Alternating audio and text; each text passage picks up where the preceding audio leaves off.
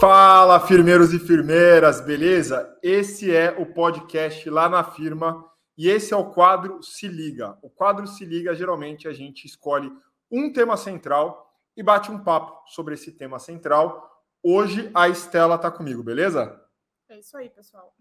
é isso aí, pessoal. Vocês devem me conhecer do outro quadro que é o Filosofirma, que eu sou mais, que eu sou presente lá, na verdade. É isso. A Estela geralmente está lá no Filosofirma. Hoje ela está aqui no quadro se liga também. Bora lá, eu queria aproveitar e trazer um comentário de uma pessoa que escreveu para gente no LinkedIn.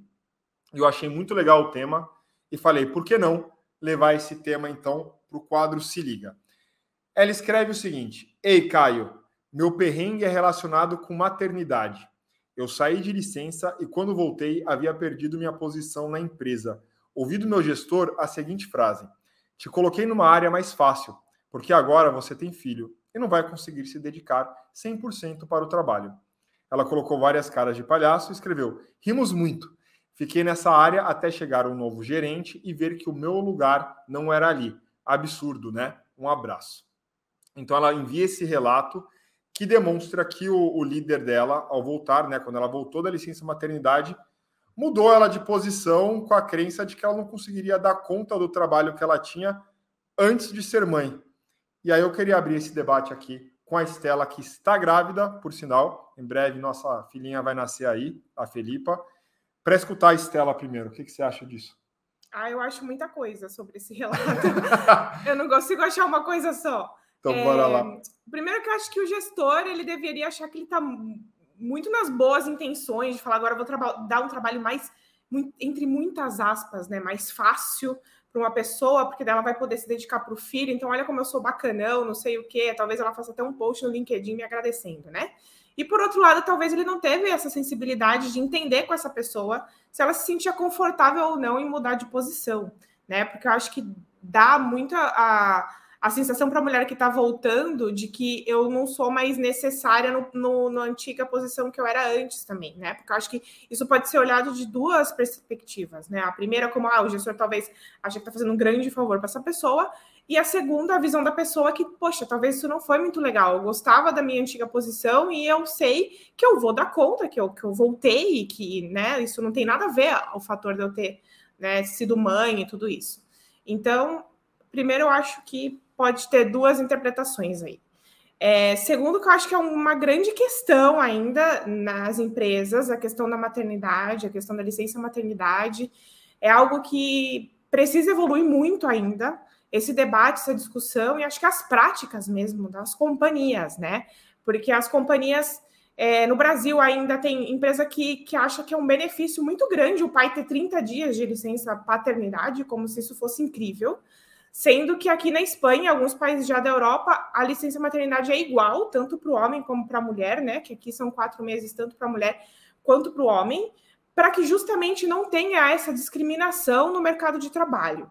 Aí, claro, existem algumas críticas em relação a ser igual, porque não é totalmente igual. A mãe é a que gera, a mãe é a que amamenta, e a mãe tem uma demanda que envolve o corpo dela, que é maior que a do pai. Uma demanda né? que envolve o corpo dela e ela também tem um período de recuperação. Exato. Então, igualar também tem suas questões, mas digamos que no mercado de trabalho, igualar para as empresas é justamente tratar igual o homem e a mulher quando os dois né, são uhum. responsáveis por ter gerado um, um filho, ter gerado uma criança. Então, é, isso acho que no Brasil precisa evoluir muito com as companhias. Não é, não é um benefício legal 30 dias de licença paternidade, isso é muito pouco. Isso não é o suficiente para que as mulheres tenham realmente uma, um tratamento de igualdade, né, uhum. digamos, no mercado de trabalho. E esse não tratamento de igualdade, que é o que acontece, gera essas questões do a mulher foi demitida depois que voltou da licença maternidade. Quantos casos a gente vê de absurdo, né? Uhum. Ou realocam a pessoa, ou a posição dessa desistir, então como se a pessoa não fosse importante para aquela companhia, é. como que se o que ela fizesse antes de sair da licença maternidade não fosse tão importante, né? No caso dela, ela teve um downgrade, né? De, Exato. De ah, é mais fácil. Então agora eu deixo mais fácil para você, porque você não vai poder se dedicar 100% ao trabalho. Quem disse isso? Quem tem que dizer isso é a própria pessoa. É. E tem muitas mulheres que falam que elas desenvolvem outras competências durante a experiência de maternidade que também são aplicadas no dia a dia do trabalho, nas rotinas do trabalho, ou seja, Esse gestor, ele não parou nem para refletir sobre isso. É, eu acho que faltou essa questão de. Talvez ele achou que estava atuando aí com muita empatia, mas zero conversar com a pessoa e entender qual era a nova realidade dela e como ela via essa volta ao trabalho e a posição dela e o que ela poderia fazer. Isso é muito importante, assim, da liderança dos gestores perguntarem, não saírem tomando decisões precipitadas e avisando, comunicando as pessoas. Se essa era uma preocupação genuína dele, ele poderia ter voltado para ela e falado assim: olha você volta daqui a uma semana, daqui a duas semanas, a gente está revendo as atividades, se organizando nos projetos. É, como é que você enxerga esse retorno? Suas atividades ainda fazem sentido? Tem algo que te preocupa? Abre um espaço para escuta, né? Muitas vezes a pessoa não não escuta. Sim, é, não entende que a, qual que é a realidade daquela pessoa de acordo com o ponto de vista dela e não o meu. Talvez ele ficasse contente de voltar pensando no lugar dela de uma posição que não exigisse 100%, não sei, mas enfim, pensando que ele tem boa intenção, né? Porque ele também a gente pode pensar que ele não tinha boa intenção e que ele realmente aí foi muito cruel com essa, com essa mudança. Exatamente. É, e aí eu falando sobre esse tema maternidade, mercado de trabalho, por que eu falo que é uma questão ainda que, que né, a gente precisa pensar e evoluir como mercado de trabalho, né, como um todo. A gente fala muito para recursos humanos aqui, nosso público tem, né, é, bastante gente de RH. Eu acho que essa questão de políticas de igualdade é algo que as empresas realmente precisam olhar com carinho e ouvir o público alvo, né? Perguntar para as mães, para as mulheres, qual seria a melhor política, para os pais também, fazer algo um pouco mais cocriado. E eu não isento a parte do governo de participar disso. Isso que eu comentei da Espanha veio primeiro como uma iniciativa pública para que as empresas privadas se adaptassem. Então, acho que tem uma parcela aí de responsabilidade também do sistema público, de políticas públicas que apoiem a maternidade, e isso reflete no mercado de trabalho. Só que, como a gente fala de pacote de benefícios também, muitas vezes pode estar na mão da empresa, assim, fornecer coisas que hoje a iniciativa pública não oferece, né? uhum. né?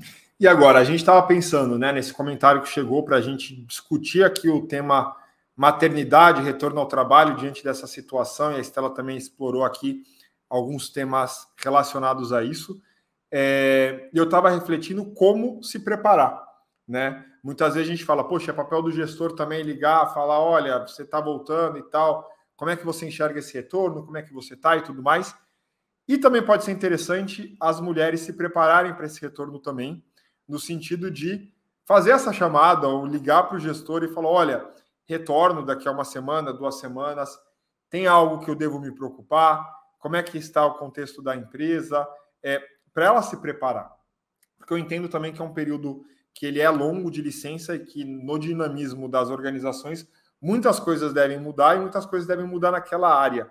Então, para que não seja muitas vezes também uma surpresa desagradável, que não deveria ser, para ela se preparar antes da, do retorno, pode ser uma dica boa, uma semaninha antes, entrar em contato com a é. liderança, com a empresa, para bater um papo aberto, né? Poderia, é, porque quando a gente vai começar numa nova companhia, né, a gente tem o um processo de entrevista, tem todo o processo de onboarding, por que não pensar nesse processo de retomada de trabalho, uhum. né, de maternidade, como algo realmente um plano, né, para você retomar?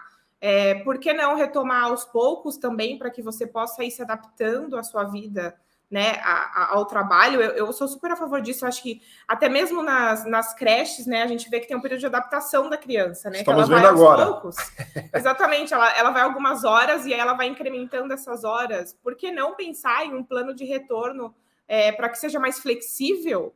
de políticas realmente né, mais flexíveis para que a mulher consiga é, ter esse retorno mais fácil, porque também não é simples você voltar ao trabalho, uhum. deixar o, o, bebê ou com alguém de responsabilidade ou, ou, numa creche e tal. Então, tipo, tem uma, uma questão mais humana aí por trás, que não envolve só né, trabalhar e, e, e pensar em produtividade e tal. Acho que tem uma questão humana que é, que é legal as empresas pensarem.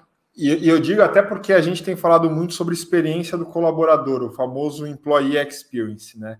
É, e quando a gente fala de experiência do colaborador, a gente fala do ciclo de vida do trabalhador na empresa. Então, desde o momento que o trabalhador entra, se desenvolve na carreira, cresce, muda de área, enfim, todo o ciclo de vida aí do colaborador.